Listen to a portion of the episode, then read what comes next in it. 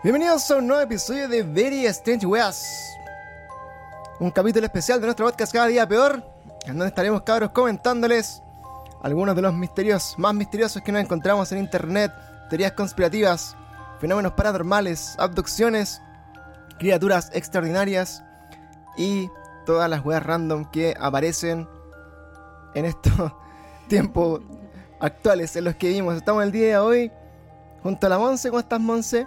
Bien, todo bien. ¿Todo bien? ¿Todo bien? Sí, todo bien. Qué bueno. Estamos aquí, bueno, haciendo honor también a nuestra amiga Catalina, que eh, se va a reincorporar en algún tiempo más, pero que ya está ahorita de estar ahí camino al aeropuerto para partir a uno de sus de una de sus aventuras más grandes en su vida, creo. Sí, Así- qué emoción. Qué emoción, ¿cierto? Así Sí. que todos los cariños para la Cata, ojalá escuche este podcast ahí cuando ya esté asentada en su nuevo eh, lugar eh, de... ¿Cómo se llama? De vivienda. Residencia. De residencia, eso mismo. Eh, oye, chiquillos, bueno, hemos estado acá eh, grabando el podcast. ustedes saben. Y eh, una de las cosas que tenemos que eh, recordarles a todos ustedes, amiguitos, es que eh, vamos a estar siempre grabando los podcasts de Very Strange Weas acá, siempre que podamos. Y eh, van a estar siempre disponibles también en vivo a través de nuestra plataforma de Twitch. Y por si eso fuera poco, también van a estar disponibles para que lo vean después en YouTube. ¿Ya? Así que vamos a darle a ti todo el, el, el punch para estar en todas las plataformas disponibles para ustedes. Pueden escucharnos en Spotify, pueden escuchar, escucharnos en Amazon Podcast, en Apple Podcast. Estamos disponibles también en nuestro Instagram con noticias semanales sobre cultura geek. Y también estamos disponibles en nuestro canal de YouTube desde hace poquito. Y si nos están escuchando acá en el futuro, en vivo y en directo grabamos estos capítulos acá en nuestro canal de Twitch con toda la gente linda que nos sigue acá en el chat. Eh, muchas gracias a todos por eh, acompañarnos en estos capítulos y comentar también junto a nosotros estas novedades. Si eso fuera poco, si no estamos transmitiendo, si no están escuchándonos, estamos también en Discord donde pueden ahí eh, interactuar ahí durante la semana, mandar también sus noticias, mandar ahí también todas las cositas que quieran compartir con nosotros, estamos también disponibles. Y además hacemos una, ¿cómo se llama? Una, un- una transmisión especial que se llama el, ¿cómo se llama? El consultorio Paranormal. paranormal, en donde de forma muy relajada eh, pueden contarnos sus experiencias, sus encuentros con lo desconocido. Y lo transmitimos acá al aire en Twitch también. Estamos haciendo un recopilatorio de estos casos, estamos grabando esas conversaciones para eh, después subirlas también a alguna plataforma como en un compilado. Así que muchas gracias a todos. sí, gracias. nos quedamos hasta las 4 de la mañana haciendo consultorio paranormal. Claro, ayer hasta las 4 am estuvimos todos juntos ahí eh, pelando el cable con los cabros. Después cuesta dormir. Después cuesta conciliar el sueño. eh, después de toda esa historia y todas las cositas. Oye, muchas gracias ahí a los días en cuarentena que nos eh, trajo a la gente que lo estaba mirando. Muchas gracias, amigo. Bienvenido también nuestro amigo Frank. un- que, que ha sido un gran apoyo de ahí en esta, en esta comunidad. Así que eh, dice, sorprendentemente que me quede raja al toque, dijo en el, nuestro amigo Nesquik. Eh, ¿Eso significa que estuvo suave la historia? Sí, o sea, habían personas. Alguien me dijo así como, weón, eh, pasé de largo como hasta las 8, se me quitó el sueño y después pasé de largo. Dice, De toque a toque. dice mira, Estren dice, ¿han cachado weá la gente de sombra? Creo que es el fenómeno paranormal más común que ve la gente. Así es, amigo. Este, Hablamos de eso ayer. este nene, ayer precisamente eh, nos contaron un, un- ¿Cómo se llama? Un caso de un, de un amigo que eh, tenía. Se enfrentó a este ser también en, en su vida. Y nosotros lo mandamos directamente a escuchar el capítulo que se titula La gente de sombra que tenemos en nuestro Spotify. Pueden ahí eh, abordar más este caso y adentrarse en este misterioso mundo de las personas desconocidas que se conoce como el hombre del sombrero, la gente de sombra que está ahí alrededor de nosotros, cabros. Así que bueno, todas las cositas que ustedes nos quieran comentar, todos los, ¿cómo se llama? Eh, tips que nos quieran mandar, todas las eh, casos, videos y cosas que quieran que nosotros eh, discutamos con ustedes, son bienvenidos. Pueden mandarlo por Discord, pueden mandarlo por, por eh, correo también. Y lo más importante, amigos, es que ustedes. Por correo tienen- electrónico. Exactamente. o sea, si quieren mandarnos una carta, weón, feliz que nos manden cartas también. Sería hermoso. recibir cartas y leerlas así como en vivo, así como old school cuando se mandaban a la radio. Pero ahora, bueno, pueden mandarnos correos electrónicos a cada día peorpodcast.gmail.com. Nos pueden mandar sus, sus casos eh, para recopilar ahí también las historias, no hay ningún problema. Eh, si lo quieren hacer de forma anónima o directamente si quieren contarle al aire, nos llaman en la línea paranormal y conectamos con ustedes para que quede registro también de sus historias. Muchas gracias a todos los que nos acompañan, toda la gente del chat. Estamos muy felices porque ya nuestra comunidad tiene 36 suscriptores en, activos Oye, en sí, Twitch. se pasó, se pasó. Así que muchos saludos a nuestro amigo Mustacho de Aries por ese apaño. Y los que no cachan ahí en Spotify, eh, que son los suscriptores, bueno, son personas que eh, nos ayudan a través de una pequeña, eh, entre comillas, membresía mensual. Eh, es platita que nos llega a nosotros en el podcast y con eso podemos seguir haciendo cosas así como para ustedes también. Así que muchas gracias. Y con, eso, comen los gatos. con eso comen los gatos. Con eso tomamos desayuno. Con eso compramos los pancitos en la mañana. Así que muchas gracias. Estamos aquí partiendo. Muchas gracias a todos los que están en el chat. Saludos a. eh, mira, están ahí los días en cuarentena. Gatao Agus 1444. Nesquik, Tiago, Got 123, Zorn SW. A todos los cabros, la Carly Perreo. Ahí también Sofi Tetotas, Astro y todo Mustacho de Aries. Todos los amiguitos que estén ahí en el chat, muy bienvenidos a esta noche de podcast. Y les damos la bienvenida entonces para partir este capítulo. ¿De qué vamos a hablar hoy día, amigos? Como lo ve el título, se llama Trasplante de Recuerdos. Ustedes pensarán en este caso, que nos estuvimos así como tratando de desarrollar ayer, fue una de las. eh, una de las sugerencias que nos mandaron a raíz de lo siguiente. Eh, nosotros hemos hablado, bueno, en nuestros capítulos tenemos ahí una historia que para mí es de, la- de las highlights de nuestro podcast, que es de regresiones. Eh, nuestra amiga Pau vino al podcast eh, a contarnos su experiencia de cómo ella a través de una regresión, guiada obviamente por una persona profesional en el tema, de hecho tanto así, que mucha gente después de ese capítulo nos pidió el contacto, se los mandamos y también se hicieron más regresiones con esta doctora, Y las historias estuvieron brígidas. Y las historias- Igual de brígidas. estuvieron igual de brigias. Y bueno, eh, dentro de esta historia de las regresiones, es- nuestra amiga nos contaba entonces cómo eh, lograba ella acceder a recuerdos de su vida eh, pasada, y de hecho varias vidas pasadas hacia atrás, y recordaba claramente procesos muy traumáticos de esa vida, en los que ella, bueno, terminaba finalmente muriendo en, ese, en, en esa antigua vida. Y también se relacionaba mucho, según las historias que nos- le contaba a la doctora a ella de sus pacientes y las que ella también vivió, con traumas que se traen a esta línea temporal. Entonces, una de las cosas que lograba hacer eh, esta, esta regresión era reencontrarte con el origen de tus fobias, el origen de tus miedos, el origen de muchas características que te definen hoy día como persona. ¿Ya? Por si eso fuera poco, aparte de las regresiones, también dijimos, hey, entonces esto está muy ligado a lo que se conoce entonces como la posibilidad de reencarnarse, ¿ya?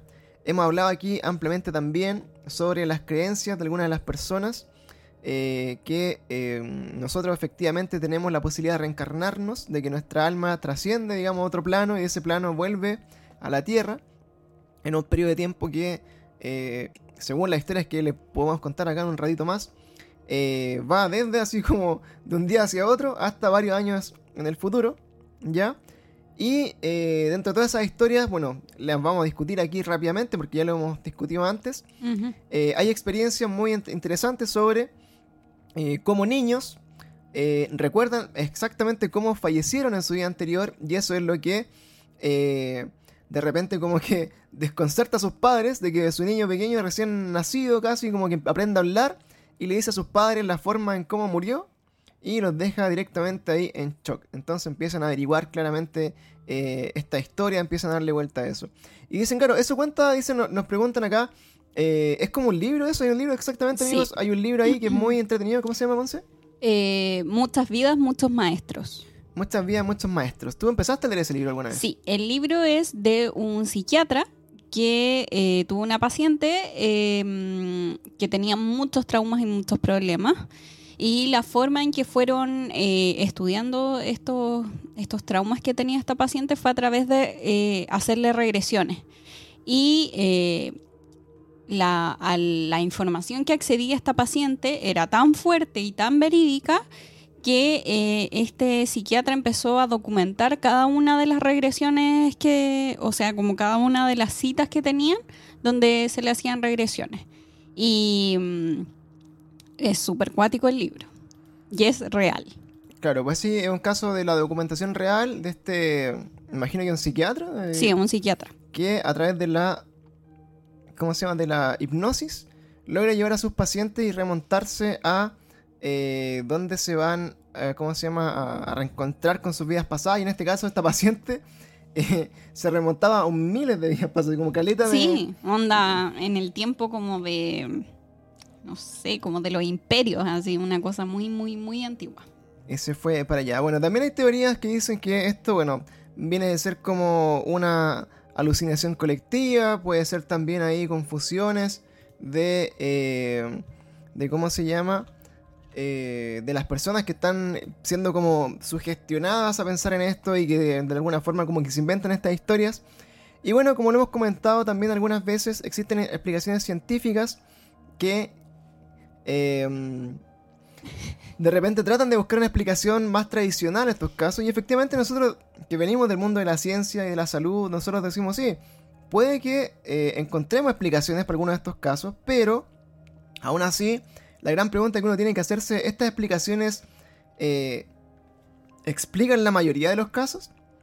Onda, de los cientos y miles de reportes que hay, eh, esta- estas teorías satisfacen a todos los demás casos o solamente a un grupo muy pequeño y En particular particular, sí. entonces, es ahí donde nosotros tenemos que empezar, bueno, a cuestionarnos cómo este, est- no cuestionar la investigación, porque puede que esté muy acertada, sino que cuestionarnos también qué pasa con el resto de casos que no se cubren, ¿ya? Entonces, bueno, eh, ayer también nos dijeron, mira, hay una forma de calcular tus vidas, cuántas vidas de reencarnación has tenido, que tiene que ver con la numerología, que nos dijeron ayer también cuando estábamos haciendo un streaming. Sí, me sentí quenita sacando en la ahí numerología. todos como la querida ahí sacando los números. eh, y, vas, y bueno, se basa básicamente en sumar tu fecha de nacimiento, los dígitos por separado de tu fecha de tu día de nacimiento con el mes más el año. Y vas sumando todo por separado, dígito a dígito, hasta que finalmente llegas a un número que puede ser entre 1 y 13, lo que entiendo. Y esto significa que eh, 13 es el máximo número de reencarnaciones que podría tener según esta teoría. Y uno en estos números que se encuentra sabe cuántas veces tu alma eh, ha pasado por este proceso. Como lo saben también de la cultura eh, de varias, así como la hindú sobre todo, que tiene el, el tema de la reencarnación como súper presente. Y lo que uno podría pensar, incluso los budistas que creen en la reencarnación, ellos piensan más, eh, me parece que eh, no es la, re- la reencarnación propiamente tal, sino que tienen como otra visión de cómo trasciende un poco el espíritu y, y toda esta cuestión inmaterial. Entonces, bueno, de estos casos que le habíamos comentado, cabros, eh, siempre parten con estos casos de reencarnación con niños, ¿cierto? Eh, niños que llegan a una edad determinada, yo creo que cuando aprenden Empiezan a a hablar. hablar, sí. ¿sí? ¿A qué edad empiezan a hablar fonoaudióloga, Mons? Eh, depende del desarrollo del niño, pero en general se espera que las primeras palabras estén al año, a los 12 meses, y a los 2 años, a los 24 meses, tiene que tener eh, frases de tres palabras, y ahí nos podría explicar más o menos qué le está pasando. Ya. Entonces, ahí más o menos como es el promedio de, de la edad que debe tener como uh, un niño.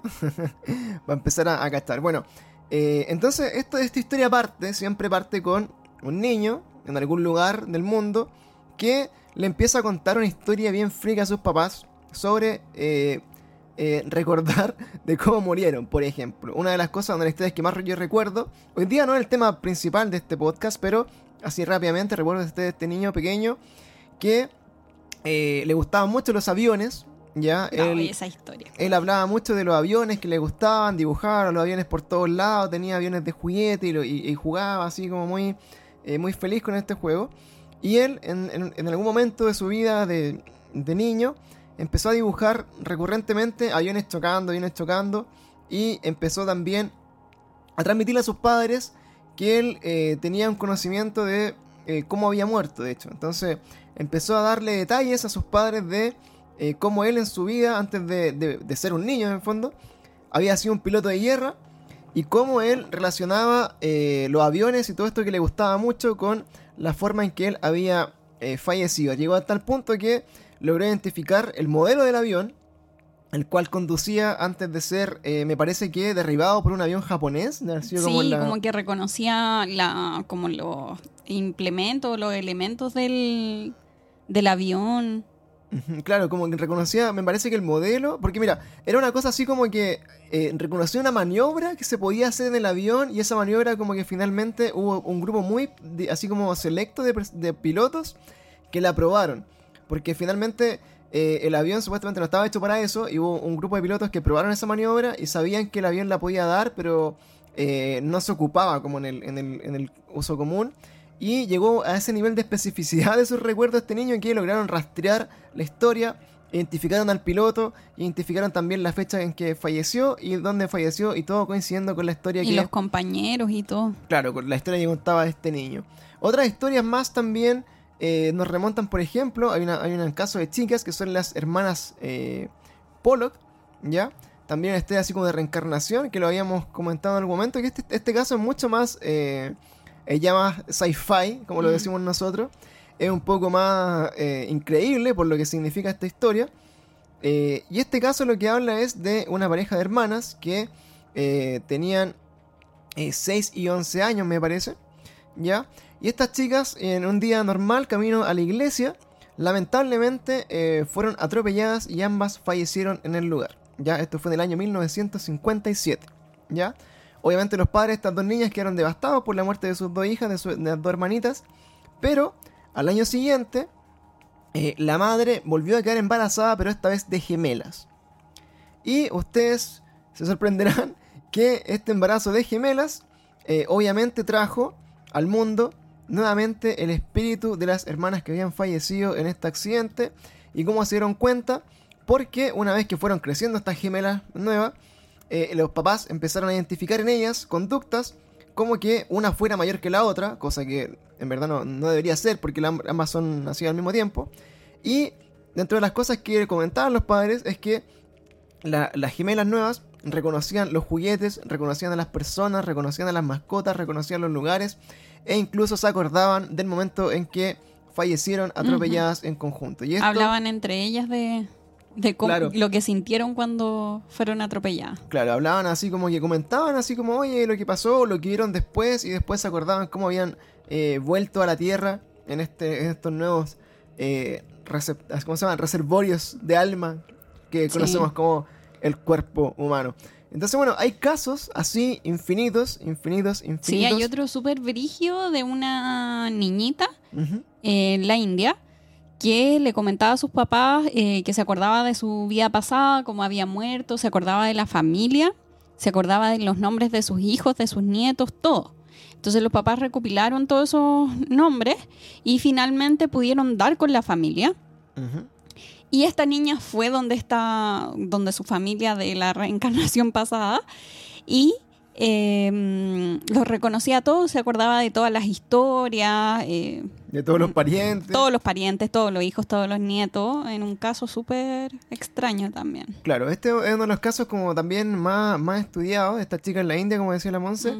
Porque ella al nacer eh, estaba como súper pegada con una ciudad, bueno, una ciudad nombre hindú que no, no recuerdo, pero ella decía, eh, quiero volver ahí, quiero volver ahí, yo de ahí vengo, de ahí está mi familia, de ahí está mi esposo, mi abuelo y todas las personas que ella hablaba.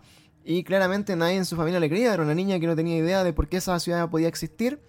Pero en algún momento esta chica al parecer se escapa de su casa, así como un acto de rebeldía, creo que tenía como 6 años. Y cuando vuelve y, en el camino de vuelta a su casa va al colegio, y en el colegio le cuenta un profesor.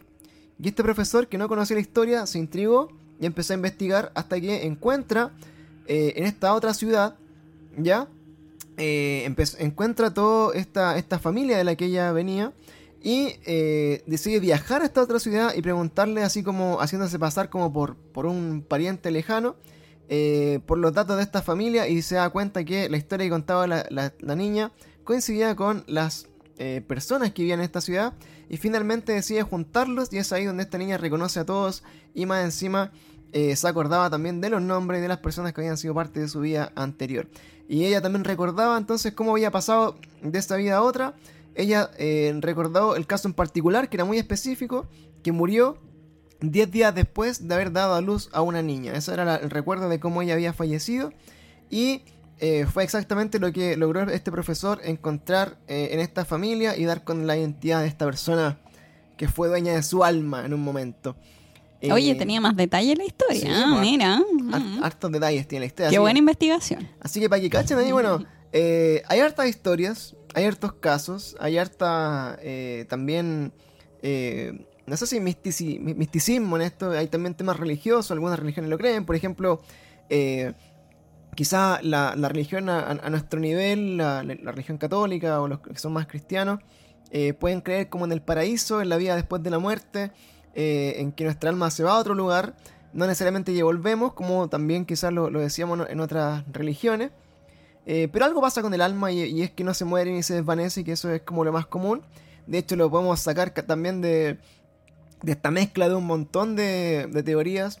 Pueden verlo en la película Disney en Soul, que se estrenó hace poquito ahí en Disney Plus. También pueden ir a ver eh, más o menos estas interpretaciones como de, este, de este universo previo donde están todas las almas que, van a la Tierra, etc. Es como más o menos como la, idea de esta película. Así que pueden ahí también hacerse una idea. Entonces, bueno, conocemos este caso. Sabemos más o menos bien eh, lo que significa la reencarnación. Todos lo entendemos. Podrán creer o no que existe, podemos creer o no los casos que se nos han presentado, ¿verdad?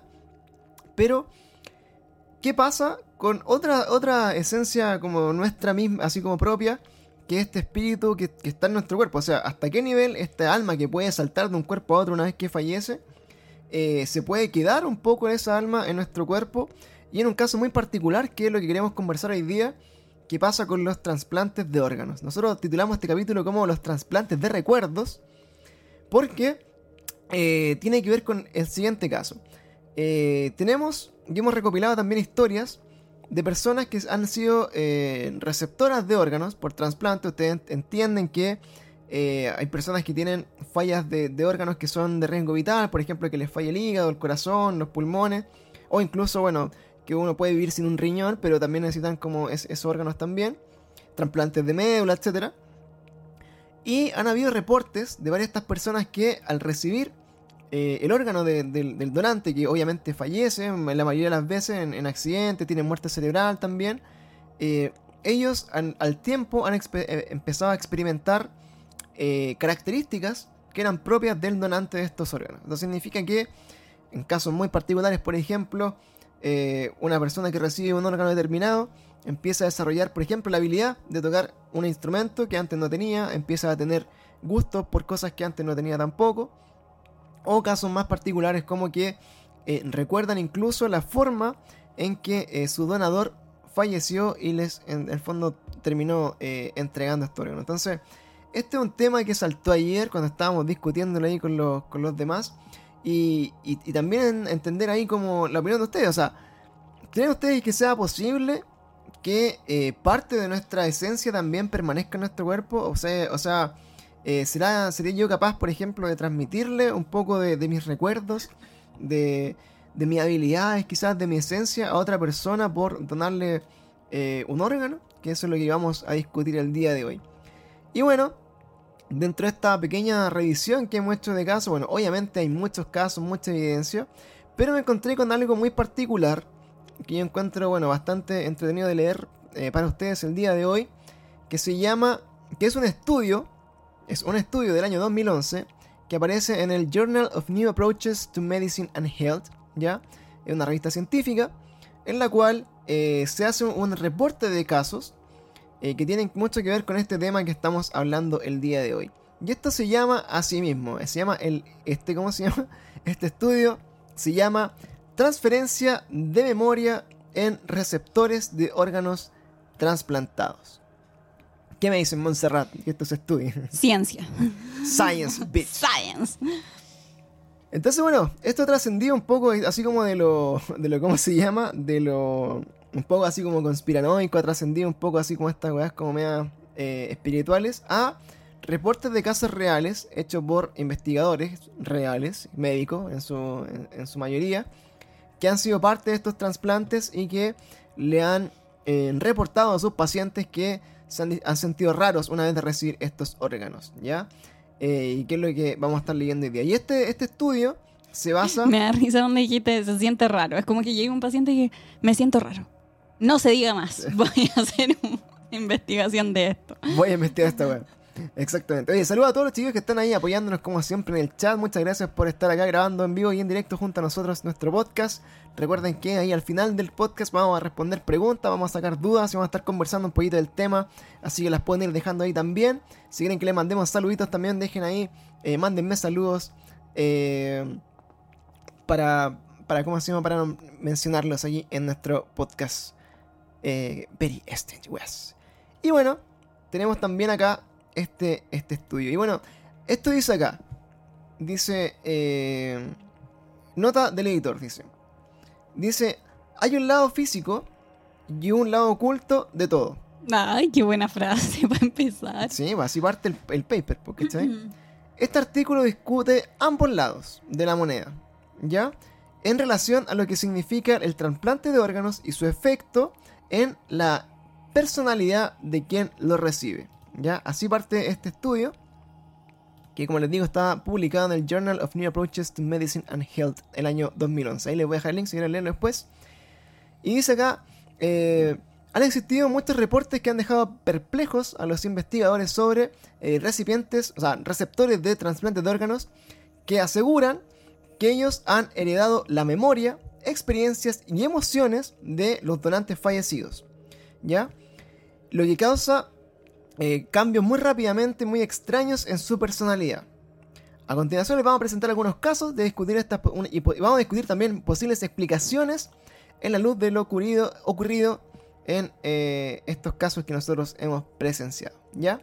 Y acá, bueno, nos presentan también eh, algunos casos. Dice acá, casos de cambios de, de personalidad debido a trasplantes de órganos. Esto es lo primero que vamos a estar acá, ¿cómo se llama?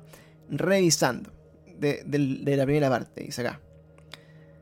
Dice, dice, eh, antes que discutamos los casos, es pertinente notar que aparte de, la información miscelánea que recorremos, así como que recogemos nosotros, como por ejemplo el género, la edad, la causa de muerte, los perfiles de los donantes de órganos y, tradici- y tradicionalmente eh, sus perfiles psicológicos, ¿ya? Dice, los casos listados aquí salen a la luz luego de eh, que los recipientes de, de estos eh, Receptores. receptores de estos órganos hayan manifestado eh, trastornos en su personalidad y en su comportamiento que no han podido explicar y que indirectamente se han atribuido a algo que era más común en la persona que en, en primer lugar fue el donador, el donador de órganos. Como lo que estábamos diciendo, estos casos muy extraños de, de habilidades que se heredan a través de un órgano. ¿Ya? Y acá tenemos el primer caso, dice, caso número uno de Claire Silvia. Dice, desarrolló el deseo por eh, nuggets de pollo. Pero ¿por qué empieza con algo así? Claro, el peor caso de Martín Le quitó toda la seriedad. desarrolló el gusto por Me, los quedan- me gustan los nuggets de pollo. nuggets de pollo. O sea, su, su, dona- su donante fue un, un negrito. Y. That's racist. Y la sandía. La sandía y los nuggets de pollo. Y le gusta también el pimentón verde. Green Peppers. Entonces acá dice la historia. En mayo de 1988, una mujer americana llamada Claire Sylvia recibió un trasplante de corazón en el hospital de Yale, Connecticut. Dice, a ella se le dijo que su, dona, su donante ya era una mujer de 18 años de Maine, USA, de Estados Unidos. Un hombre, un hombre. Ah, all male, ah, perdón, all male. Claro, fue un, un hombre de 18 años de Maine, Estados Unidos, que había muerto recientemente en un accidente de motocicleta. Ya, dice, eh, muy pronto después de la operación, Silvia declaró que eh, empezó a sentir la necesidad y las ganas de beber cerveza, algo que a ella particularmente nunca le había eh, llamado la atención, y posteriormente ella eh, sintió un deseo incontrolable, así como un deseo incontrolable con urgencia de comer chicken nuggets, dice acá. Y se encontró muchas veces así como, casi como arrastrada a visitar la popular ca- cadena de restaurantes de Kentucky Fried Chicken. ¿Ya?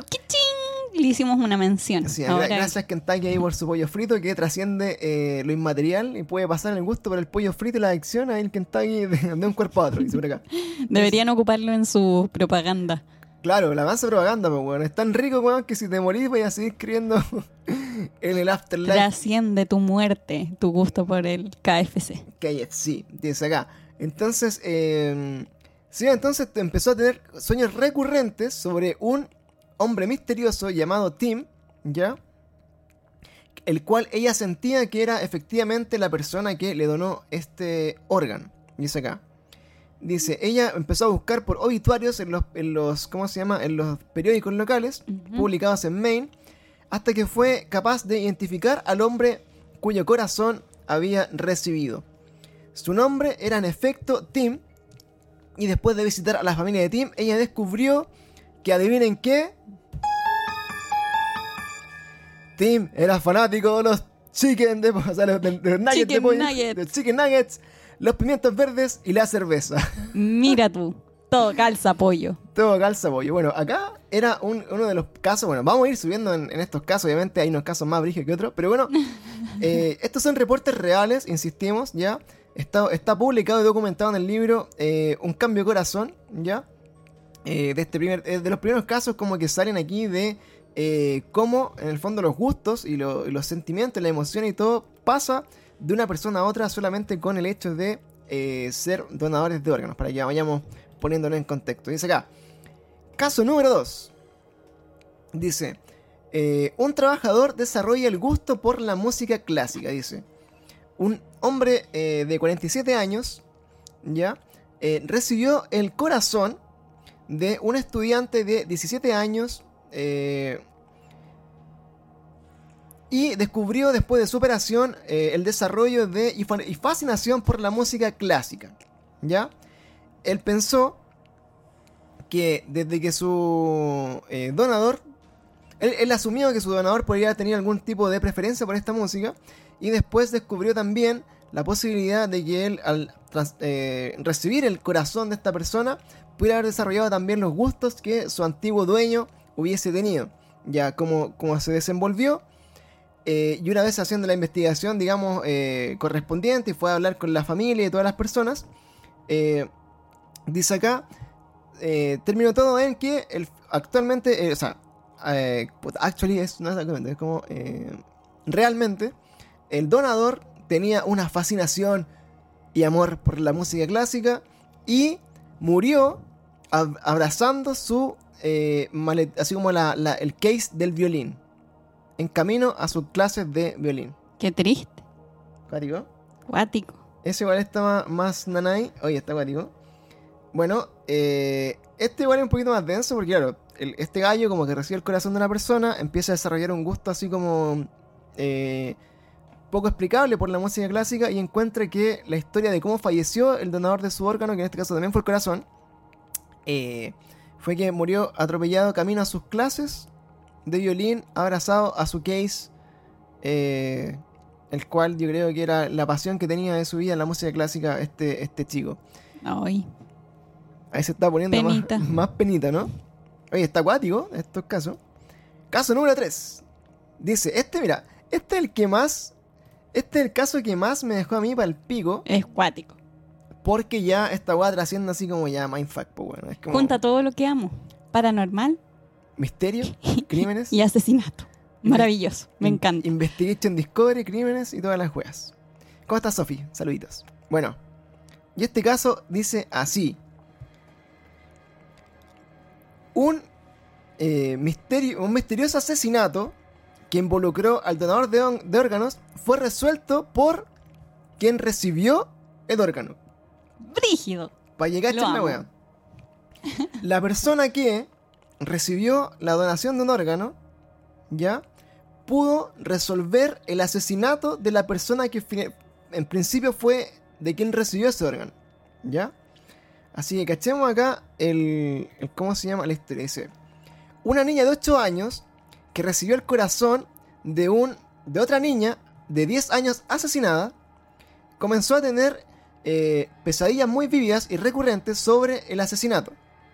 Su madre arregló una consulta con el psiquiatra que después de hartas sesiones concluyó que ella estaba eh, en efecto eh, presenciando o siendo testigo de los incidentes que afectaron a la actual donadora, esta niña de 10 años que fue asesinada. Ellos decidieron llamar a la policía, ¿ya? Que usaron las descripciones en detalle que esta niña había eh, dado a su, a su psiquiatra, yo creo que a través de regresiones y cosas de ese tipo, eh, y que incluían entre estos detalles, por ejemplo, la hora, el arma, el lugar, la ropa que ocupaba el asesino y todo lo que pudo saber eh, esta niña a través de sus sueños de las características de la persona que mató a esta niña de 10 años. ¿Ya? Con toda esta información, finalmente la niña, junto a su familia y a la policía, lograron dar con la identidad del asesino de la persona que fue donante de ese órgano a esta niña pequeña. Qué brígido. Eso es de las cosas así como cuáticas eh, que hemos encontrado acá. Dice acá, pero si fue asesinado no puede ser donante de órganos, pregunta la Maripi. Mira, no sé cómo son las leyes en Estados Unidos. eh, no sé cómo se, eh, se hacen aquí como la... eh, ¿Cómo se llama? Los filtros para donar un, órgano, no lo sé. No sé cómo en Estados Unidos. Acá en Chile no tengo idea. Sí, pero lo, que puede ser lo lógico es que eh, las personas que son donadores de órganos en general son por muertes muy eh, como precipitadas, pues porque eh, estos órganos tienen que estar entre comillas sanos. Si muere una persona por una enfermedad que es progresiva, eh, por ejemplo un cáncer, una enfermedad degenerativa, Claro. los órganos se van eh, desgastando. pues. Entonces no sería un órgano... eh, como ideal para eh, trasplantar. En cambio, todas las eh, muertes que son accidentales, eh, accidentes de moto, de auto, hasta asesinato, que es como que una persona sana eh, muere de un momento a otro, podría ser donante. ¿Cachai? Quizás esta niña la mataron, no sé, po, de un golpe en la cabeza, de mm, algo que sea como neurológico, y su corazón eh, como órgano estaba intacto. Entonces Claro. ahí lo puede donar. Sí, bueno, no sé los detalles acá, obviamente no cuentan el detalle de toda la historia, pero también puede ser que eh, llegó en riesgo vital a la urgencia, puede que no haya muerto, no, no- no puede que no, no que haya encontrado el cuerpo ahí muerto, sino que eh, el asesino probablemente como que la dejó en estado muy crítico, encontraron el cuerpo, la llevaron a la urgencia y en la urgencia los papás, la familia decidió también que quizás no iba, no a vivir, pero sí podían donar los órganos, ¿cachai? Que pueden ser como la- los casos ahí como intermedios. Ahora bien, recuerden que eh, estas personas que son donantes de órganos muchas veces, como dice la Monse, mueren en, en accidentes que son así muy trágicos, o sea, accidentes de auto, de moto, que eh, terminan finalmente por comprometer el estado de, de la vida de las personas, pero aún así pueden rescatar sus órganos para darle la posibilidad a otra persona de que viva. Ya. Entonces, bueno, esto también ahí nos, nos deja también como medios, eh, medios así como, wow, what the fuck. eh, de, de cómo es posible entonces que la esencia de una persona a través de un órgano se traspase. Bueno, y al final tiene mucho que ver lo que estamos viendo acá con, con el corazón. ¿Ya? O sea, igual se relaciona. Todos los casos han sido de corazón. Claro, eh, con el tema del corazón igual es súper eh, impactante ahí porque, bueno, también eh, es lo que nos da como la vida, como aquí, digamos, es nuestra principal motor, así como en la, en la vida física. Entonces igual es cuático, así como que sea el corazón como el principal eh, reservorio como de estas memorias que están así como fuera, digamos, como entre comillas, del, del cerebro, ¿ya? En estos casos. Acá dice, miren, otro de, los- de los casos, dice acá, el, trans- el trasplante, que dice, el donador, eh, de gender transplant se llama este caso, en el caso M4. El donador fue eh, una mujer de 19 años eh, que murió en un accidente automovilístico. ¿ya? El recipiente fue una mujer de 29 años diagnosticada con cardiomiopatía secundaria a endocarditis. ¿Ya? Entonces dice, el donador, la madre del donador reportó, mi Sara fue, era la, la niña más amorosa llamada de nosotros. Ella, eh, dice, e- era, era dueña y operaba su propio restaurante de comida saludable, ¿ya? Y estaba siempre ahí encima mío tratando de que yo fuera vegetariana. Era una gran niña. Eh, alocada, pero muy buena, decía. Ella estaba muy involucrada en, eh, en las cosas que ah, en- relacionaban como a la libertad de, de amar, ¿ya? ¿Sí? Y tenía muchas... eh, Ah, ya. Y tenía muchos eh, hombres en su vida diferentes. en su vida en muy pocos meses. Ya, era como media, así como se dicen los papás, era media suelta. Oye. No. Eh, el amor libre. Era claro. O sea, una forma bonita de decir así como que era me, me ahí como... ¿eh? Era que era, le gustaba el amor libre, ¿ya? Entonces había muchos hombres en su vida recurrentemente, según lo que dice su madre, ¿ya? Eh, dice, ella estaba muy loca por los hombres, desde que era muy pequeña y de ahí nunca eh, se detuvo. Está- está- oye, la, la mamá está Oye, dejando como- buena onda, mamá. Está ahí dejando como el pico de hija. Dice, dice ya, ella era capaz de eh, escribir algunas notas. eh, ella fue capaz de escribirme algunas notas a mí eh, mientras ella estaba eh, muriendo. ¿Ya? Eh, bueno, ya. Entonces dice, cuando ella estaba falleciendo fue capaz de escribirme algunas notas mientras eh, obviamente estaba recuperándose ahí de este accidente de autos. Y seguía insistiendo en estas cartas cómo ella podía recordar el sentimiento de- del impacto del auto en ella. Y dijo que podía sentirlo así directamente eh, muy fuerte a través de todo su cuerpo. Esto era la niña que murió en un accidente automovilístico y que donó sus órganos a la otra niña. La niña, esta Ujú. era la mujer de 29 años que donó sus órganos, ¿ya? Y acá está el reporte de la persona que recibió los órganos de esta mujer. Dice, tú le puedes decir a la gente sobre esto si, te- si tú quieres, ¿ya? Pero te va a sonar extremadamente loco. Cuando recibí mi nuevo corazón, corazón de nuevo, dos cosas pa- me pasaron instantáneamente. Primero, casi cada noche, e incluso algunas veces aún, ¿ya? Yo sentía en cuerpo, en, en mi cuerpo propio el accidente que eh, mi donante había tenido. Podía sentir el impacto del auto en mi pecho, ¿ya? Me golpeaba y me golpeaba, decía acá. Pero mi doctor dijo que todo, eh, en el fondo, eh, se veía bien, ¿ya? Incluso, ahora una de las cosas que me pasa es que odio la carne. Recordemos que la donadora era vegetariana. y- y Vegetariana tenía- y, y brigia con los vegetarianos. Claro, y tenía ahí su eh, restaurante de comida saludable, vegetariano. Y ahora esta niña dice, incluso ahora odio la carne, dice. No puedo entenderlo. Yo era el fan número uno de McDonald's, decía. Y, y ahora la, la carne me hace vomitar, dice. Incluso cada vez que la huelo, mi corazón empieza a palpitar muy rápido. Pero eso no es, no es tan terrible. Mi doctor dice que esto se debe a mis medicinas. Yo no, no estoy de acuerdo con él. Pero lo que realmente me molesta es que es que estoy engaged. Estoy, lo claro, que me preocupa. claro, lo que realmente me, me preocupa ahora en este momento es que estoy como con muchas ganas eh, de casarme ahora. Como, no, no. Lo que me preocupa es que estoy em, comprometida a casarme ahora. Ah, ya. Es engaged to be married. Es como que. ah, ya, que está en inglés esta por si acaso. Dice, eh, I am engaged, es que falta una coma. eh. Es que, claro, lo que más me preocupa ahora es que estoy comprometida para casarme. Eso es. Ya. Eh, él es un, es un buen hombre y nos amamos mucho. eh, ¿Cómo se llama? Ah, entre nosotros. Dice, el sexo es maravilloso.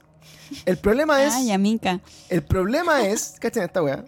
Este es el problema que dice la chica aquí.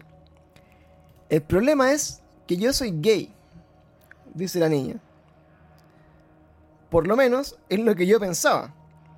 Después de mi trasplante, ya no, ya no creo que lo sea. Estoy en una suerte de confusión o como semi-confusión de mi homosexualidad.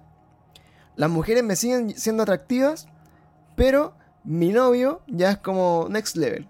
Ya me produce algo que las mujeres no me producen.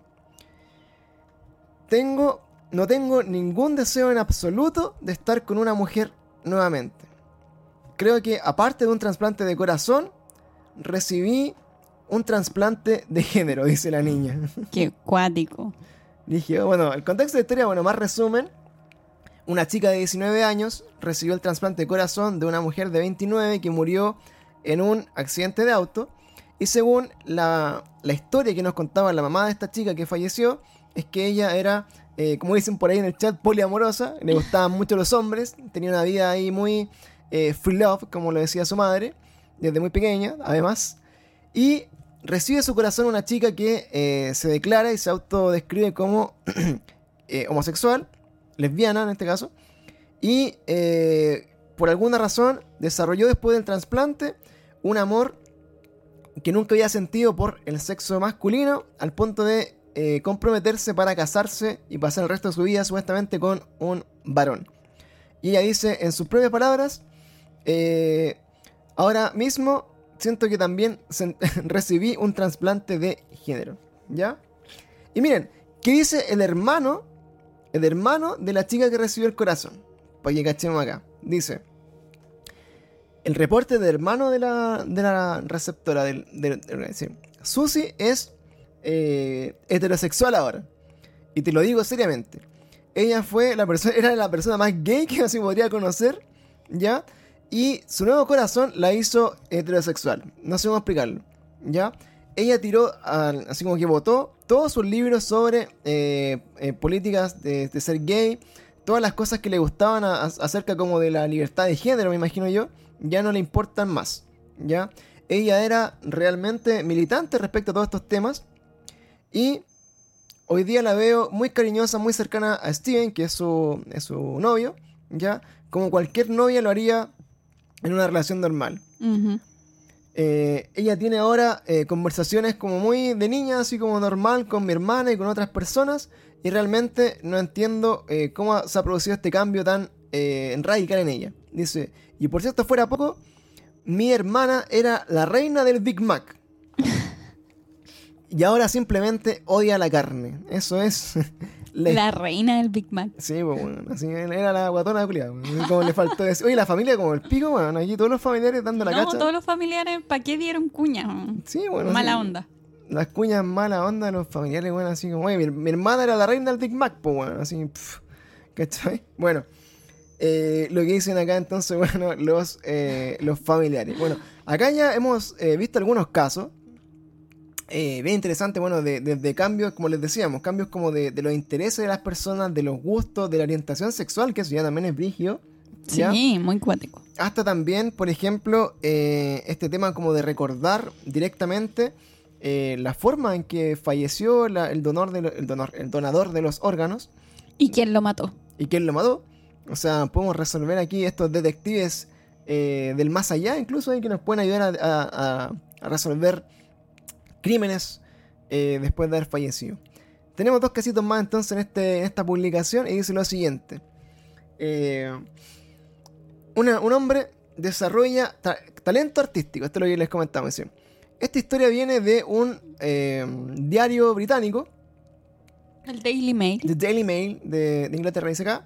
Y William Sheridan dice eh, un hombre eh, que era un, catering manager, me imagino así, es como un productor de eventos, es como un que, que, organiza los canapés, ya dice. los canapés. Eh, era un manager este caballero con toda su trayectoria en el trabajo para que tú le digáis el que hacía los canapés. claro, el dueño de la productora entonces, bueno, ya el buen que producía los canapés, bueno, no sé cómo se llama, pero es un catering manager, no sé cuál es el título de ese trabajo acá en Chile, pero para mí, el que hace los canapés, ¿ya?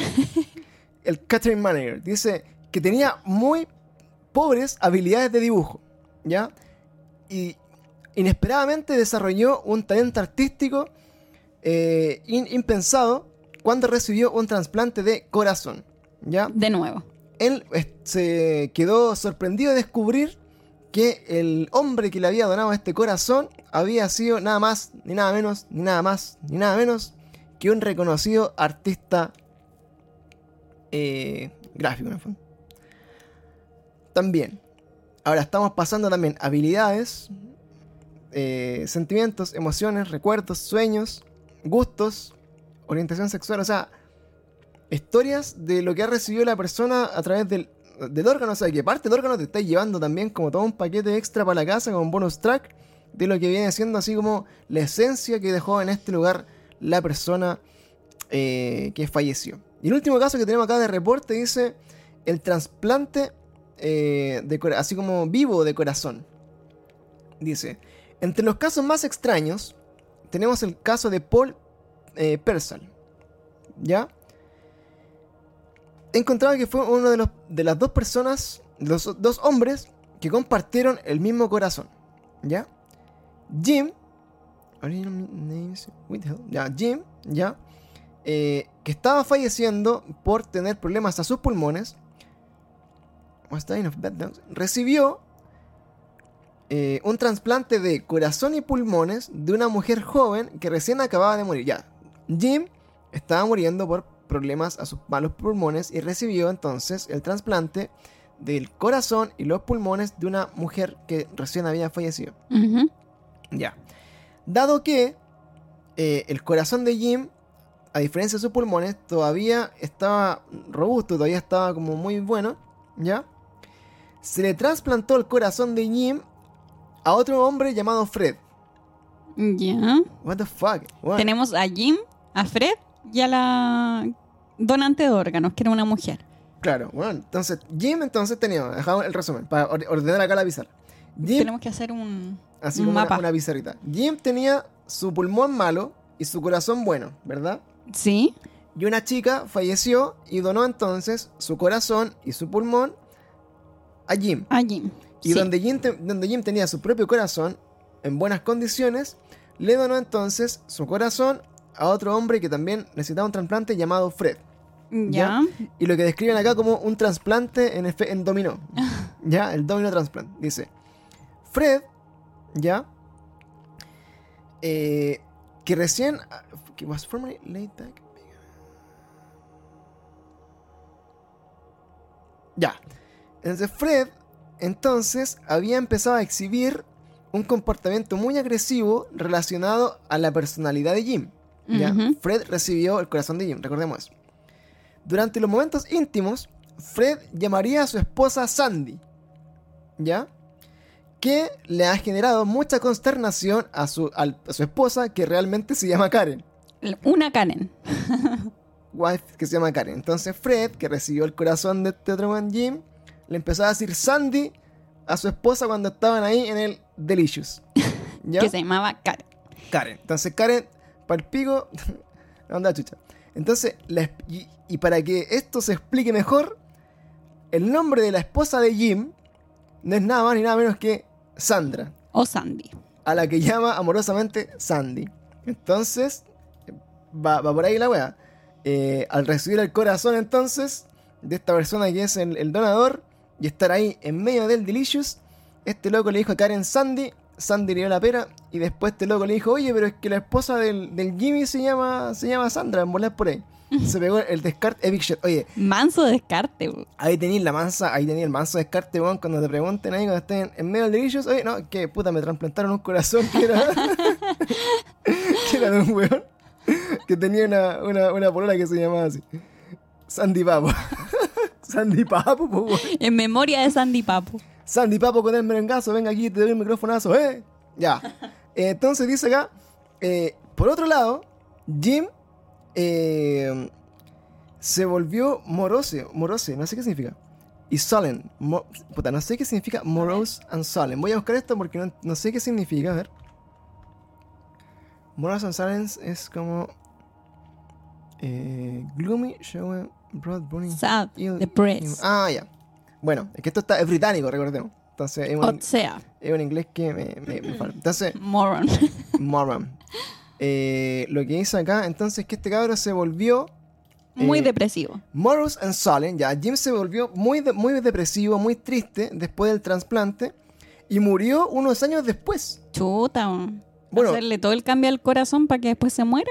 Sí, pues, bueno. De hecho, Chua. bueno, Jimmy recibió el pulmón y el corazón de esta chica y le dio su corazón a este otro hombre, a, Fred. Y después del trasplante, él lamentablemente falleció unos años después, ya que se puso muy depresivo, muy triste. ¿Ya? Se descubrió entonces que el donador de Jim había sido una mujer muy tímida, ¿ya? Muy triste, Calladita. muy callada, dice acá, que eh, trabajaba medio tiempo en una tienda de flores. La razón de su muerte era nada más ni nada menos por suicidio, luego de haber tenido una desilusión amorosa que la llevó a tomar la decisión. Chuta. Qué triste, weón. Qué triste, qué triste. Bueno, esa es la otra, la otra parte de la historia. Bueno, ahí el, el donante también recibió toda esta pena, toda esta tristeza que tenía la, la dueña de su corazón al principio. Y que finalmente ella terminó quitándose la vida. Y por esa razón el corazón pasó de ella a este donante.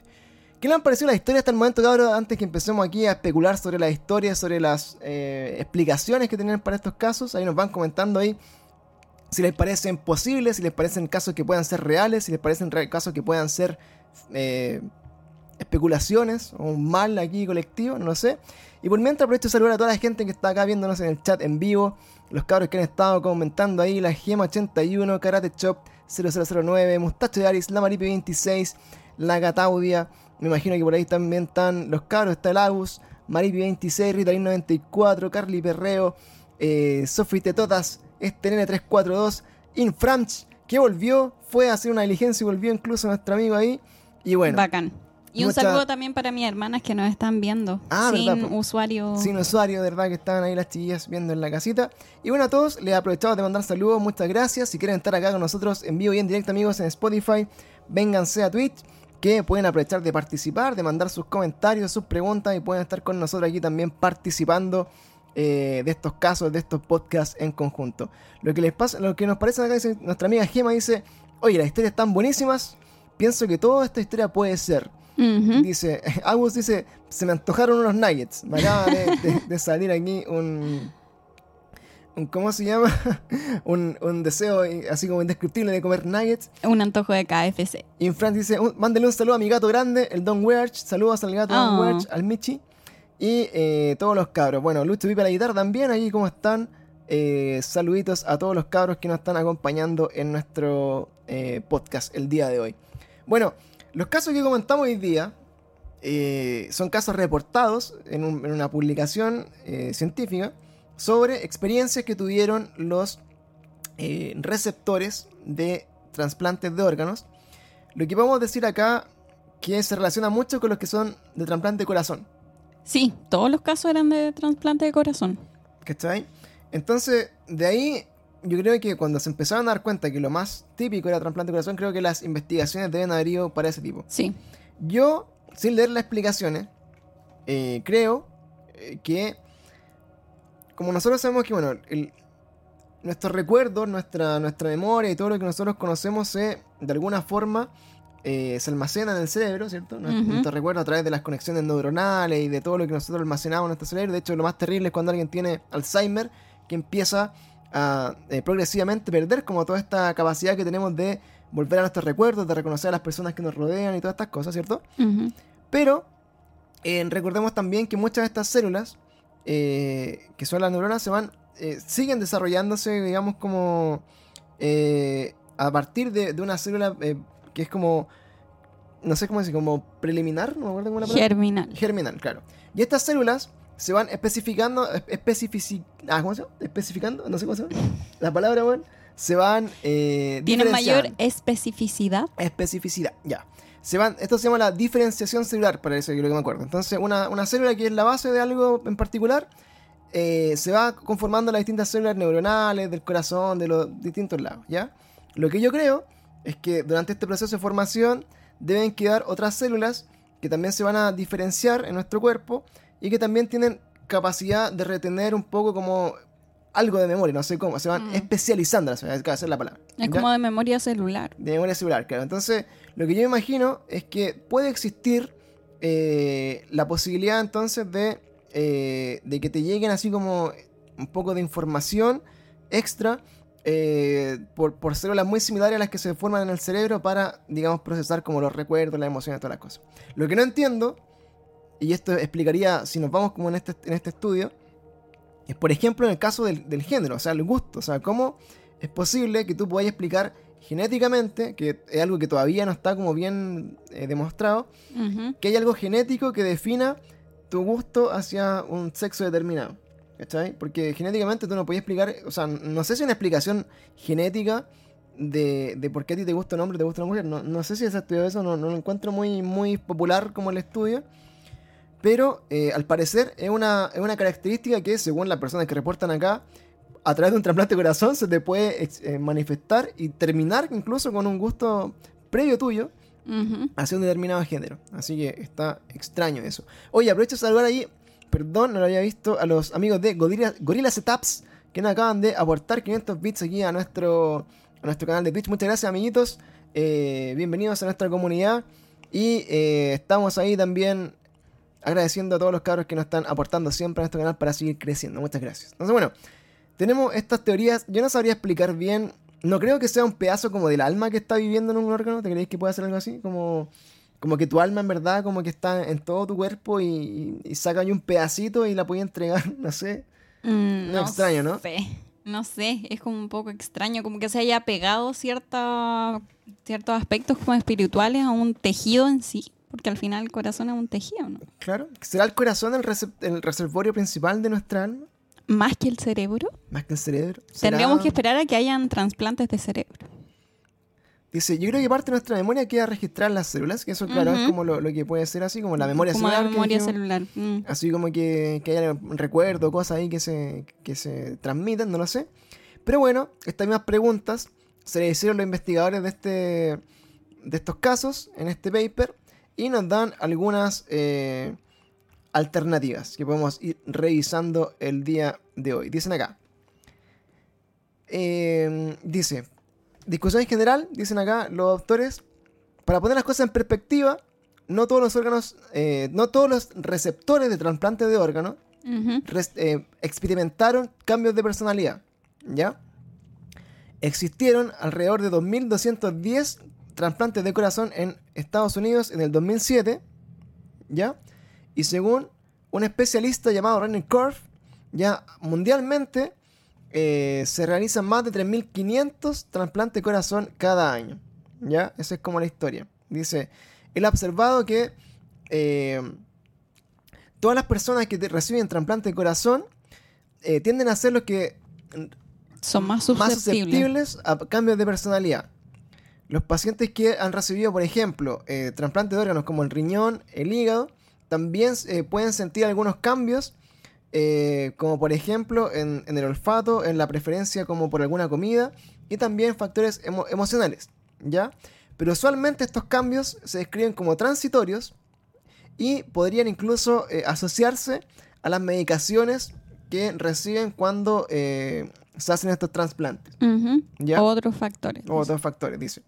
Eh, pero la- los descubrimientos respecto a los trasplantes de corazón aparecen, eh, parecen ser mucho más robustos y mucho más fuertemente asociados a las historias de estos, eh, ¿cómo se llama? Recep- eh, receptores que experimentaron cambios muy alineados con la historia o con los gustos, con los sentimientos, con la historia pasada del donante.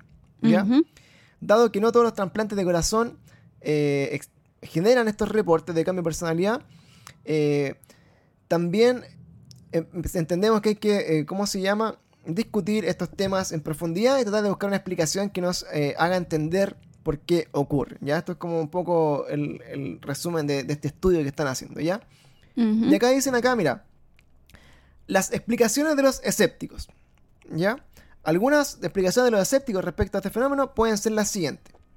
El corazón es un órgano vital y eh, un nuevo corazón... Eh, ¿Qué esta weá? ¿Qué explicación de mierda? Dice, el corazón es un órgano vital y un nuevo corazón puede respirar, o sea, puede eh, oxigenar con nuevo poder al cuerpo, ¿ya? generando entonces un palpable cambio en la personalidad. Ya, esto, es- esto se refiere a que tú, si necesitas un trasplante de corazón, es porque tu corazón efectivamente está muy débil, entiendo yo, que tiene que ver con eso. Y al estar tan débil, eh, es muy probable que eh, tu corazón, al recibir como nueva energía, se convierte en un nuevo motor y ese nuevo motor eh, hace que tu cuerpo completo reaccione. Porque, ¿cachai? O sea, tenía un corazón que esté para la cagada, que le, le lleva poca sangre al resto de tu cuerpo, de tu órgano. Y al recibir un corazón nuevo que bombea normal, más fuerte, más sangre, te oxigena, puede ser que esté generando también como un cambio en la conducta de la persona que lo recibe. Eso es como una de las teorías de los escépticos, dicen acá, Ujú. de estos casos. Dicen acá, estos cambios se deben eh, directamente a reacciones causadas por las drogas, que por lo general son inmunodepresores, administrados durante los trasplantes de órganos. Sí. ¿Ya? Ahora, si me preguntan a mí, químico farmacéutico, la explota, weón. La concha de tu madre, eso es posible, weón. O sea, no hay ninguna droga, weón, que te haga por la concha de mi madre, weón, ver la vida pasada de la persona que te dio el corazón, weón. estos culiados, es como, weón, este, Mentiroso. por culpa de los medicamentos, weón, esta persona está soñando con la vida del, del loco que le dio el corazón y se, y se murió, weón. ¿Qué weón? ¿Están tomando ketamina, weón? Con no sé, weón. Bueno, esa es, la, esa es la explicación de los escépticos, ¿ya? Dice acá, eh, los pacientes trasplantados de corazón están subconscientemente influenciados por la, por la información que se les da eh, durante su estadía hospitalaria, ¿ya? Eh, de forma incidental, eh, esto se manifiesta en una teoría que explica eh, ya. En resumen, de que es, la- es la expresión, pero bueno, como que durante los cuando, cuando están los pacientes en el hospital esperando el trasplante, como que subconscientemente se empiezan como a llenar la cabeza de ideas de la historia previa del donante de sus órganos y empiezan como a armarse historias en su cabeza y finalmente cuando reciben empiezan a manifestar esas historias y empiezan como a asumir que son reales y según ellos explicaría esta Estos cambios. estos cambios y esta historia de cómo una persona puede dar con el asesino de, de su donante, que también le encuentro bullshit. Mm, sí, medio, medio, media mala tu explicación, amigo. Sí, mala. Dice ya. eh, las explicaciones alternativas que prevalecen. Ya, esto es un poco más científico y aquí podemos empezar ahí a echarle un poquito más de mano. Dice. Muchas teorías han, han propuesto, Ah, mira que son muy inteligentes. dice, la explicación de eh, lo que se, se conoce hoy día como memoria celular. ¿Ya? Y esta es una encuesta de las alternativas que son más prominentes hasta el día de hoy. Aquí dice, hay un pequeño cerebro en el corazón. Esta es una de las teorías. En 1994, el doctor Armour eh, presentó el concepto de que existe un cerebro en el corazón que es funcional. Su análisis reveló que el corazón tiene un sistema nervioso intrínseco eh, propio, ¿ya? Que contiene alrededor de 40.000 neuronas, llamadas los neuritos sensoriales. El corazón entonces actúa de forma independiente al cerebro, mandando y recibiendo eh, mensajes muy significativos para su propio funcionamiento en el sistema nervioso autónomo. Es posible también que este nuevo descubrimiento eh, centre un poco eh, la inteligencia y la responsabilidad de la transferencia de memoria al corazón. Mira. Ya, eso tiene harto. Esta manera tiene como un poco más de sentido. Dice acá, claro, que el corazón también tiene un propio sistema nervioso como autónomo que funciona independiente del cerebro y genera también la posibilidad de almacenar memoria y que podría explicar entonces por qué al tener un trasplante de corazón eh, las personas se llevan un poco como toda esta información al nuevo cuerpo, a la nueva persona que lo está recibiendo. Mira, está... Sí, pues porque igual, no sé si te ha pasado a ti, pero cuando uno tiene emociones muy fuertes, una pena muy fuerte, uno siente dolor en el corazón. Entonces puede ser. Claro, y bueno, y también eh, las penas y las cosas como, lo que yo recuerdo como, no sé, pues las cosas muy traumáticas en tu vida, las penas más grandes o, el dolor, siempre como que cuando te recordáis como que te, como que te pesa el pecho. Sí. O sea, como la pena en el pecho y, y como la, la nostalgia de, de carrear con, con cosas así como terribles de tu vida, que se, que se transmiten acá, puede que tenga sentido con esta teoría, bueno, con esta teoría más que, más que teoría, con esta explicación ya científica sobre que el mismo corazón guarda recuerdos y guarda información ahí como de memoria, que también explicaría un poco como eh, la posibilidad de transferirse al, al cuerpo de otra persona. Es una de las Sí, teorías. tiene harta. Cacha, acá dice, la teoría de los neuropéptidos. El farmacólogo Candence, Candence Pert dice, mira un colega tuyo. un colega, claro, mucho más avanzado que nos está hablando weas por internet, pero un weón, un- un weón dedicado a la dedicado a su carrera. Ciencia. Science, bitch. Science. Este, este weón, claro, este culiado nos está explicando los fantasmas con, con ¿cómo se llama? Con el método científico. Yo no lo hablo aquí así por wea. Bueno, el farmacólogo entonces Candence Pert propuso entonces que existen neuropéptidos, ¿ya? Que están almacenados en cada célula, ¿ya? Y actúan como una suerte de eh, correlacionador bioquímico de las emociones, ¿ya? Entonces el neuropéptido vendría siendo como una especie de neurotransmisor que se libera en nuestro cuerpo y que son los responsables entonces de mandar como señales bioquímicas que vendrían siendo como los recuerdos o las emociones o como las sensaciones que uno va eh, manifestando, ¿ya? Se pensaba entonces que previamente estas emociones residían en el sistema límbico, en el cerebro. Según PERT, los neuropéptidos son proteínas mensajeras, ya, que se liberan por el cerebro, pero que viajan por todo el torrente sanguíneo alrededor de nuestro cuerpo, comunicando entonces todo el sistema nervioso, inmune, endocrino, muscular y esquelético a través de la sangre, ¿ya? Los fluidos intersticiales y el sistema nervioso central. Lo que significa entonces que lo que se genera en el cerebro, como estos neurotransmisores, estos, neuropéptidos, viajan, por todo el mm. cuerpo y se pueden almacenar entonces también podrían estar presentes en todo nuestro órgano, ¿ya? En el presente se han descubierto cerca de 100 diferentes tipos de neuropéptidos, también conocidos eh, por ser liberados por una gran serie de neuronas eh, en el cerebro de los mamíferos. Los neuropéptidos también se han encontrado en el corazón, lo que podría explicar entonces algunas formas de memoria celular reportado por los pacientes trasplantados de corazón. Me parece. Cachen el nivel. Entonces, bueno, lo que dice entonces acá este cabrón es que eh, algunos de estos neurotransmisores, neuropéptidos como los llama, eh, se pueden generar eh, en el cerebro, viajan a todo el resto de nuestros órganos y se pueden almacenar en algunos de nuestros órganos. Y en este caso también eh, pueden ser incluso producidos por otros órganos como el corazón. También lo que explicaría finalmente este traspaso de la memoria celular de un paciente a otro. Interesante, ¿no? Sí, súper. Otra teoría dice, la, teoría del campo magnético. Aquí nos pusimos frígidos. Este luego se puso frígido. Dice, las células en el corazón tienen una eh, propiedad magnética única y que responde a la interacción entre campos magnéticos. ¿Ya? Hay, hay, hasta el momento, y todavía sin descubrir, una conexión electromagnética entre el cerebro y el corazón expresada en forma de energía que contiene entonces algún nivel memoria celular. Ya, esta weá está un poco menos, menos estudiada, pero... pero puede ser. Pero dice también aquí de la, de la, de la experiencia entonces eh, de que existe una, especie de campo magnético. bueno, eso también está estudiado. O sea, nosotros emitimos energía, y eso está estudiado.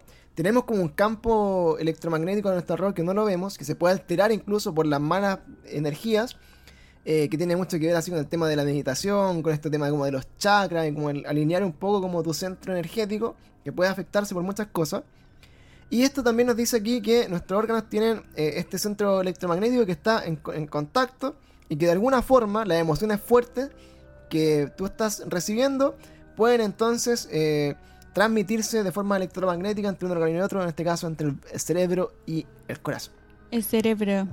Un poquito más menos convencional esta explicación, pero también, hasta que no se pruebe lo contrario, son teorías y son eh, estudiables. Sí. ¿Ya?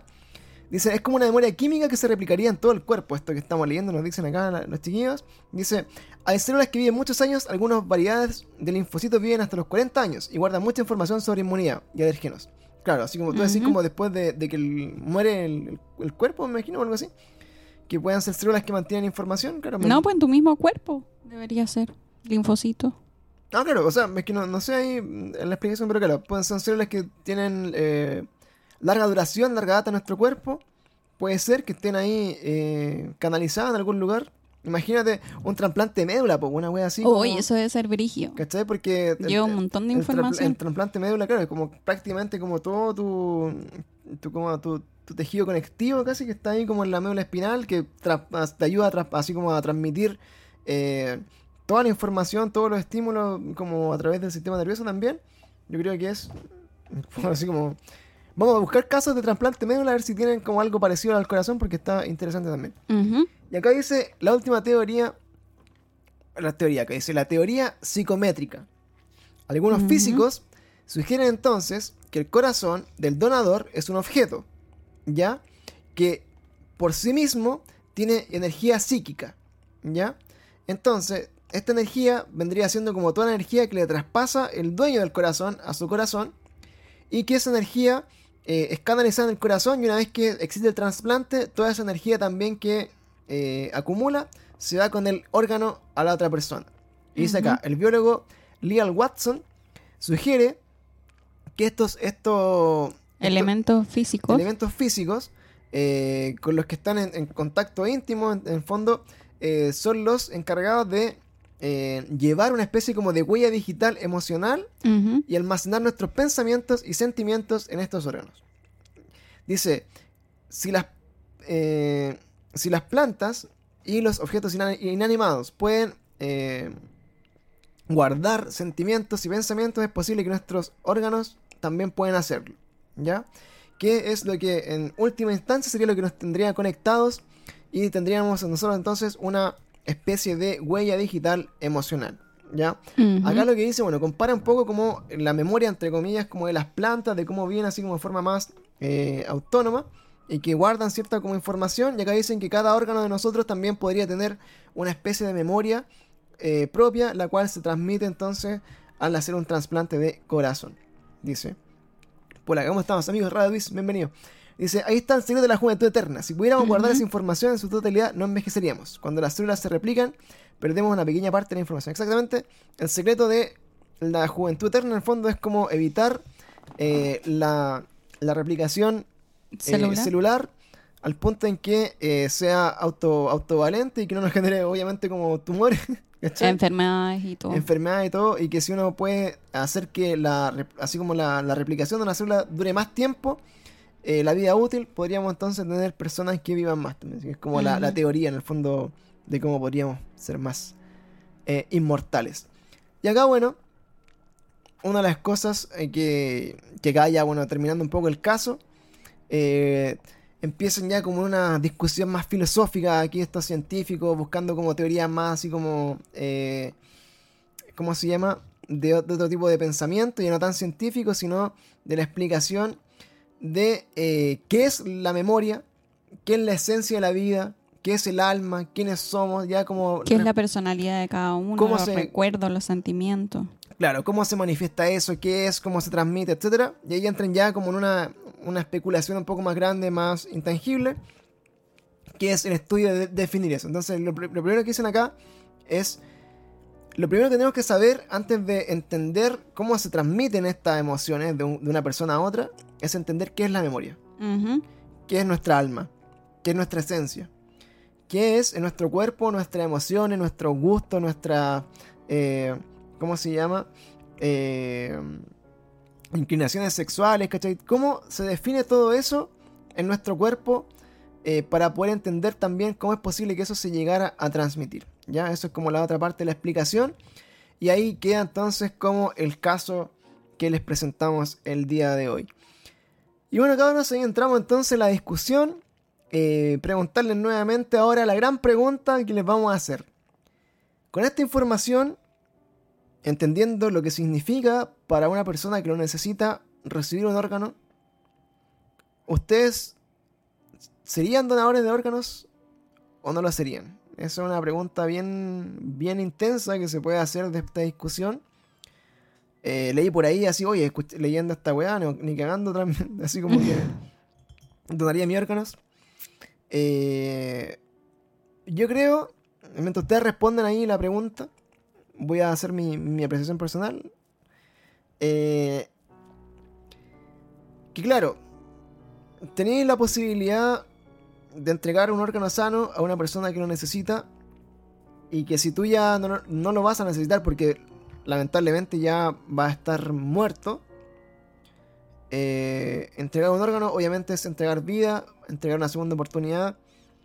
Y, y creo que si lamentablemente, bueno, ese órgano, eh, ese órgano va con un poco de tu esencia, quizás es una forma bonita de decir, sigo acá en este mundo, De trascender. de trascender, de dar vida, y que ojalá la persona que lo recibe lo reciba con esa misma energía y que, y que recuerden en el fondo que, que viene con de una persona que algo hizo en este planeta, ¿cachai? Ahora, hay casos también que no lo leímos acá en este reporte, pero de, de gente que siente que vive con otra persona, así directamente como que siente que constantemente, después de haber recibido un, un trasplante de órgano, como que vive con otra persona y comparte ahí su, su espacio, ¿ya?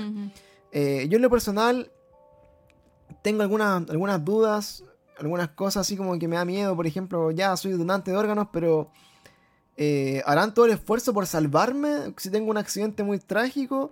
Ya, pero eso es como un No sé, mito. ese mito, bueno, pero es que no lo sé, porque no, no sé cómo es la realidad médica, pues, ¿cachai? No sé si es como que ven trasplante de órganos ya, puta, aprovechemos, ¿cachai? No, de esto te cuidan más. Entonces no, no lo sé, bueno, es como rara la weá, no, no, no entiendo muy bien. Pero si pudiera hacerlo voluntariamente, yo creo que lo haría. Eh, pero tampoco, no sé, bueno, es raro. Creo que hay que dejarse ya nomás. Yo soy de la, de la teoría de las personas que si muero mañana me gustaría que me cremaran, loco, y que mi cuerpo se fuera totalmente desde acá. Eh, dejar que mi alma se vaya libre donde tenga que irse, que no, no se atrape por nada, así que no, no entiendo bien cómo es. eh, estas cosas también. ¿Tú qué piensas, Montserrat, de, este, de esta cosa? No sé, yo tengo un dilema. No, porque toda la vida yo pensaba de que si me muero, que ocupen todo lo que sirva de mí. Y lo que quede, lo cremen. Porque además ayer estuvimos hablando de los cementerios, que son horribles. Nadie, por favor, tenga su ser querido en un cementerio. Eh, pero no sé, no sé, como que me produce sentimientos encontrados. Porque he visto muchos, muchos pacientes eh, que efectivamente después de un trasplante eh, se recuperan y pueden seguir con su vida y es súper bonito el proceso. Em, pero es difícil. Es cuático, ¿no? La, la discusión igual es como bien intensa porque acá dicen, weón, por ejemplo, dicen, oye, eh, yo he escuchado, yo he escuchado, ese yo he escuchado, igual es bien, bien mítico, pero que eh, cuando una persona es donadora y está como en, la situación de tener que donar tu órgano, también como que limitan el esfuerzo terapéutico para que tú puedas ser un donante más rápido, eso es lo que dicen, es el mito. La verdad es que no es así, No, de hecho te cuidan más, te preservan mejor. ¿cachai? Y que tratan en lo posible de que no, no te pase nada. Ahora, yo creo que. Yo creo que sería en este siguiente caso, bueno, si muero, o sea, bueno, si tengo un accidente así catastrófico, bueno, y mi, mi cabeza salió volando, loco, ya, de- si mi familia ya, den mi órgano, ¿cachai? Pero si te decimos postrar una cama con muerte cerebral nomás y como en coma y, no sé si puedo volver, bueno, no sé. Le diría a la Monse, bueno, si veis que está mi alma ahí, Sí, no, no. Aguántame, no. aguántame. Ese es como la premisa. Vamos a conectar nuestras almas. Y si estás ahí, te quedas. Y sí, si no, pues, si no, chao. chao nomás, pues, bueno. Sí, esa es la. De hecho, la, la Monse me ha dicho eso, bueno, he visto pacientes que están reanimados y que no, no están. están vacíos, bueno. Ujú. Que eso es, es recuático. Así que no sé. Eh, que no sé. Bueno, ¿qué piensa acá la gente en nuestro chat el día de hoy? Eh, dice, bueno, el tema de la donación de órganos puede que eh, ya sea del pasado, dice acá nuestro amigo Mostacho de Aries. Existen las impresoras 3D de material biológico. Han avanzado bastantes en modelos, yo, yo lo he leído en modelos animales que se han hecho a nivel in vitro. Eh, células que finalmente se terminan convirtiendo en un órgano completo. Se le han trasplantado estos órganos a animales y han sido funcionales. Así que también es posible que el tema de trasplante de órganos de, eh, de persona a persona sea un tema también ya del pasado y que en el futuro estos órganos sean más fáciles de eh, conseguir en vitro. Dicen acá, Ujú. weón, sí, dicen acá, los cementerios son horribles, muy brígidos. Dice, nunca más, dice, um, dice, por favor no vayan al cementerio, dice ahí nuestro amigo Frank que tiene la, la, ¿cómo se llama? La historia ahí que nos contó el otro día de su visita al cementerio y se llevó también el alma de una persona para la casa, weón. Eh, gracias por eso, Frank. Ahí nos da la lección absoluta de que tienen que cremarse, weón, porque si no queda su alma ahí atajada en el cementerio y llega Frank y se la lleva para su casa, que eso es Se lo lleva a pasear. una de las historias que leímos por acá también. Dicen acá. Eh, también quiero ser ocupada para algo y después quemada, reciclada. No quiero ocupar espacio inútil en este mundo. Eso también es verdad. Eh, ¿Para qué tanto? Dice las, cripto- las criptocélulas, dicen por acá. Me es el negocio del futuro. Dicen acá todo. Oye, yo vivo lo mismo también, me causan depresión los cementerios. Dice, un cementerio de árboles en vez de ataúdes con cemento y weas. Plantando. Oye, eso también lo vi en un momento que eh, estaba haciendo como una moda que se ocupaba tu cuerpo para eh, ser como el recipiente de, un árbol, ¿cierto? Ah, eso mismo nos estaba contando la Isi hoy día, mi hermana, que, que vinieron mi hermana a vernos un ratito y justo empezamos a hablar este tema. eh, y mi hermana chica me contaba que te hacen como fertilizante, algo así, para un árbol. Claro, te ponen como una cápsula que viene siendo una semilla y como que le das como los nutrientes de tu cuerpo de en descomposición a un árbol que después crece y tú puedes visitar el árbol en el fondo. Es una bonita O forma sea, de tu familia puede visitar tu árbol. Uno ya está muerto. Chao. Claro, es como, la- es como el árbol de, de Zelda, weón. Cuando parte. Bueno, dice, yo quiero que me hagan una estatua, pero Hachiko. es más importante que yo, así que voy a hacer ciencia nueva. claro, quiero hacer una estatua de un perrito. Dice, quiero eso, quiero hacer un árbol. Dice, mi familia está en el parque del recuerdo y nunca me han provocado incomodidad. Y es que la weá es hermosa. Puta, es que el parque del recuerdo Sí, es otra cosa. es, es pasto, po, weón. Es pasto con lápidas que no se ven, pero no creo que te produciera, te llegue a producir lo mismo ir al cementerio católico, weón. De. Santa Cruz. O que, o que enterran a tu familia, bueno, a cualquier persona en un cementerio en regiones que son horribles. Horribles. Así que no, Lo peor. Dice árboles y toda la weá. Dice un cementerio, un panteón horrible. po, weón. Dice, en el parque el recuerdo hay una laguna y tiene pato. Hermosa. Imagínate reencarnarte en un pato, weón, del cementerio. Dice, pero después, le- ahí está contando Frank su historia. Bueno, fui a devolver el alma al cementerio que me había robado. Menos mal. Menos mal. Eh, toda la ola, dice acá. Eh, oye, saluda a Melchif ahí a nuestro amiguito, que bienvenido también, uno de nuestros apoyos constantes en el canal. Dice, me gustaría donar mi cuerpo a la ciencia. No, eso no. Uy. No. Donar el cuerpo a la ciencia no. Sí, pues y también dijimos, cabros, del- de la, la- la- la historia que contamos también de donar el cuerpo a la ciencia. Queda su cráneo ahí para que estudiantes de medicina o ontología se lo lleven para la casa, weón, lo dejen en la casa un año y después tengan que ir con su alma a recuperarlo a esa casa, weón, para que los pendejos culiados lo devuelvan al, al lugar.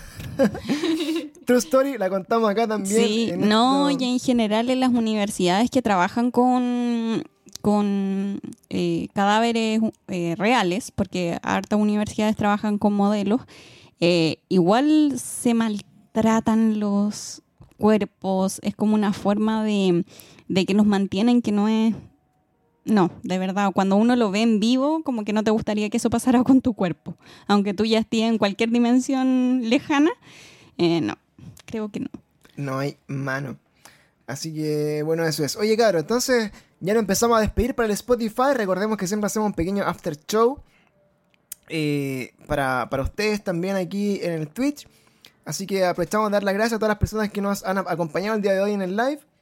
Y para la gente de Twitch, les recordamos que si quieren ver estos capítulos en vivo y en directo, participar, comentar ahí con todos nosotros, pueden venir a vernos a Twitch eh, siempre que quieran. Estamos acá casi toda la semana haciendo stream. Y aprovechamos de despedirnos de este cada día peor versión Very Strange Weas de este mes de enero. Y les decimos nuevamente, cabros, la verdad está allá afuera. Solamente tienen que ir a buscarla. Y con sus casquitos de aluminio también. Y con sus eh, mascarillas. Y sus mascarillas. Así que muchas gracias, cabros de Spotify. Nos despedimos. Y seguimos acá un ratito más con la gente del eh, Twitch en el after show de Very Strange Weas. Así que muchas gracias. Recordamos también, para estos capítulos completos, están en YouTube desde ahora. Así que también pueden ir a Ahora ver- estamos en todas las plataformas. Los vamos a acechar día, noche. No se van a poder librar de nosotros. Exactamente, vamos a estar también en TikTok ahí subiendo alguna weá, no sé qué. Sí, hacer, vamos a pero estar en TikTok, Dios TikTok. vamos a estar aquí metiéndole todo. Así que bueno, cabros, nos vemos en Spotify y seguimos acá en el After Show un ratito más conversando con la gente. Así que muchas gracias. Chao, chao. Chau, chau.